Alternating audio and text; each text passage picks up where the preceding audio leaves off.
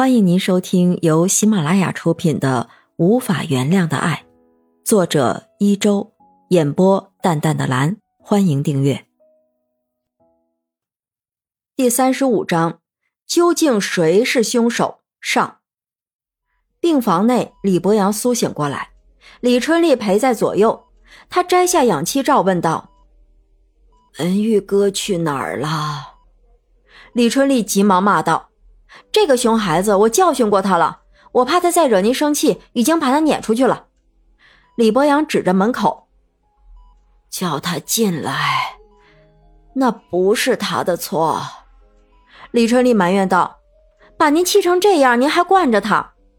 李博阳用坚定的语气说：“写出好论文就要有好内容，我这把老骨头了。”去哪里都一样。李春丽紧握爸爸的手，哀求道：“咱们能别折腾了吗？再这样折腾，您恐怕要去找我妈妈了。”李博阳面无表情的说：“找她好啊，心静啊。”此时，冷雪茹端着保温盒进来，放下保温盒，说道。我不允许你去找沈梅花，你与他的缘分仍然存在，只是现在你欠我太多，必须归还。李博阳泪流满面，小声哼哼着：“想归还，来不及了，下辈子吧。”人生在世，要是能在离世前有机会偿还了所有债务，了无牵挂，开始新的旅程，那该多好啊！可是人生没有如果，不会给你这样的机会，所以还是要珍惜眼前的生活。睡过去，就什么也没有了。冷雪茹懂得生活，所以她拼命拽住李博阳，想让他一直陪伴左右。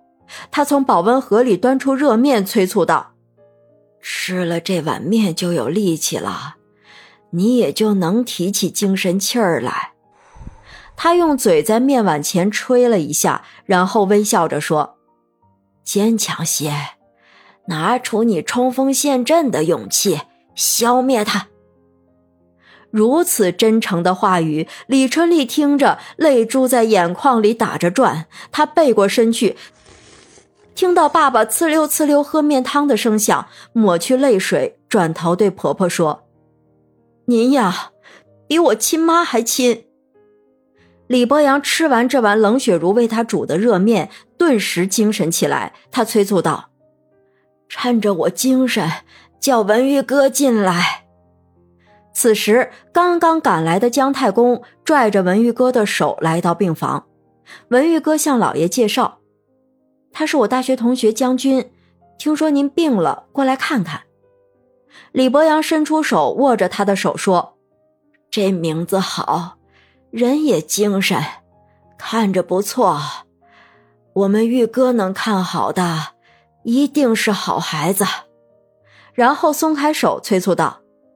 你们都出去吧，我想和玉哥说说话。姜太公摆手告辞，一行人出去了。大家怀着忐忑不安的心离开病房。李博阳指着床头说：“坐这里来。”文玉哥向床头这里挪了挪位置，离老爷更近一些。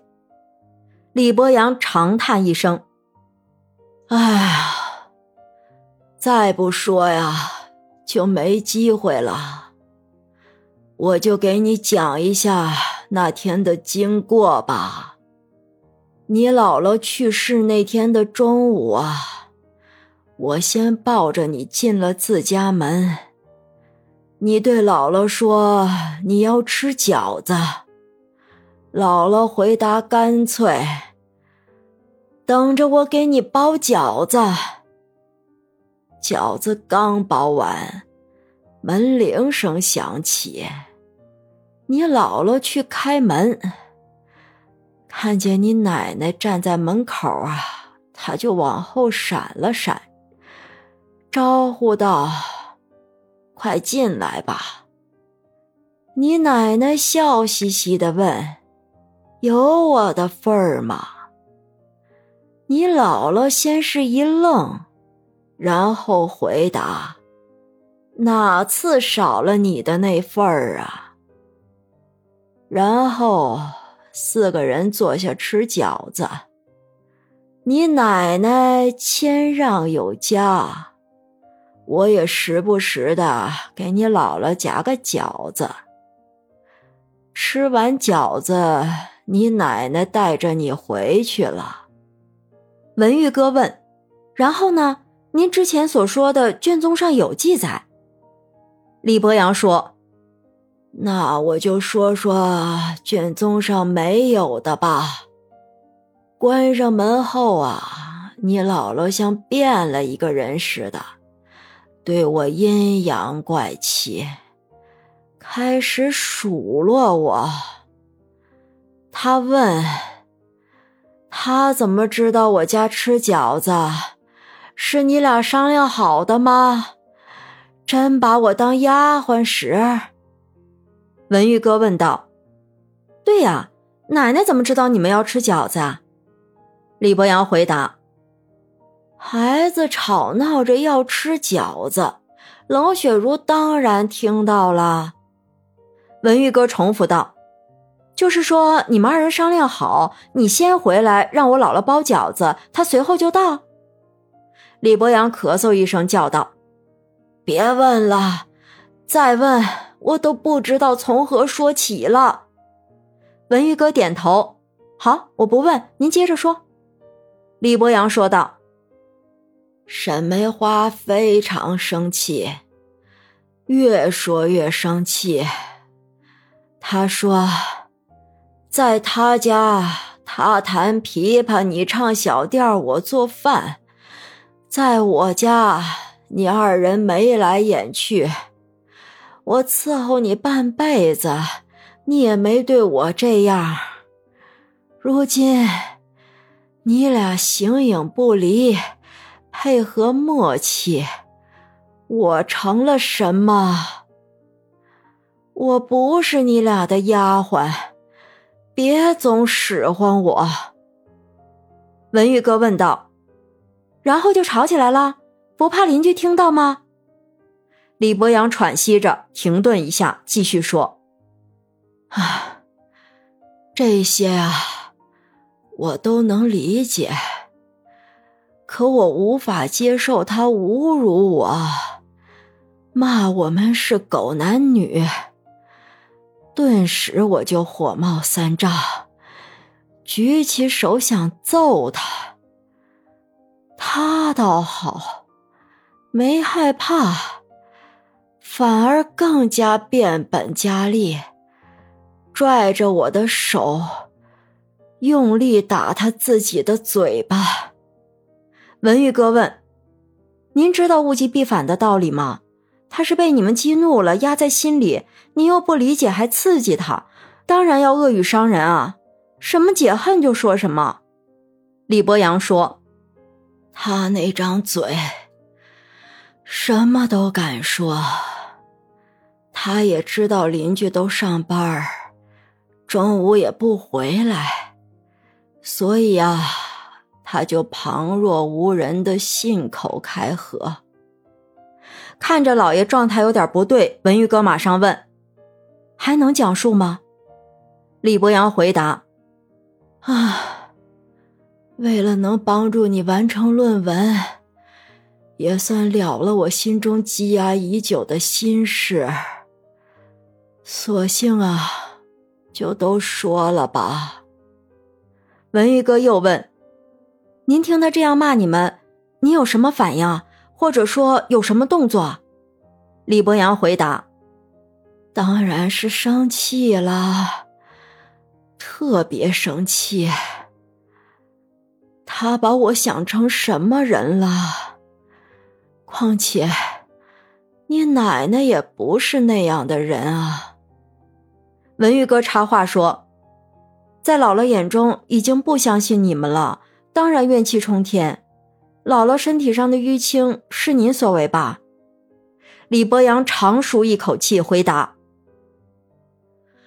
啊，是啊，听到他这样污蔑我们，我的脾气就上来了。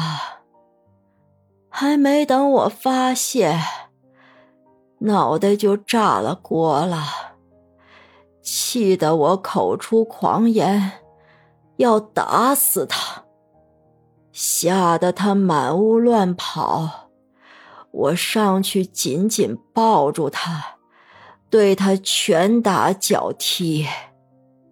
文玉哥追问：“他咽喉处的伤痕是您所为吗？”李博阳摇头：“不是，我对他不会下死手。”文玉哥追问：“您为什么要打人，下手还狠？”李博阳解释。我发作时啊，脑袋里出现幻觉，就失去控制力，自己也不知道那是为什么。文玉哥接着问：“那姥姥怎么跑到外面去了？”李博阳回答：“他挣脱我的手后，我以为是去取药，结果他开门就跑出去了。”文玉哥想证实自己的判断，就这样，钻戒是被您撸下来掉到地上的。李博阳争辩道：“当时我也不知道，沈梅花出殡后，我在柜子的地角处捡到的。”文玉哥追问：“跑出去就再也没回来吗？”李博阳解释。我本想喊他回来，可他把门锁上了。没有他的帮助，我只好忍痛自己找到药，掏出药吃了。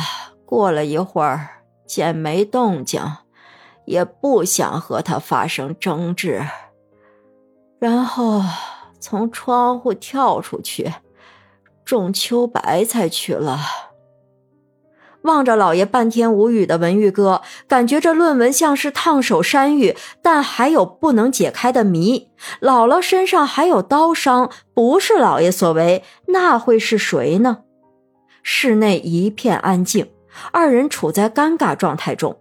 文玉哥大胆地问道：“姥姥手上的戒指，您既然找到了，怎么不向警察如实反映情况啊？”李博阳埋怨道。你真是个孩子啊！你姥姥已经回不来了，我不能再把自己搭进去吧？文玉哥问：“就是一枚戒指，有那么严重吗？”李博阳回答：“反正我不想再有波折，况且也不想闹得沸沸扬扬。要是闹得满城风雨……”我如何在这个家生活呀？这个家还要不要我呀？都很难说呀。再者，你们还怎么生活呀？听众朋友，本集已播讲完毕，请订阅专辑，下集精彩继续。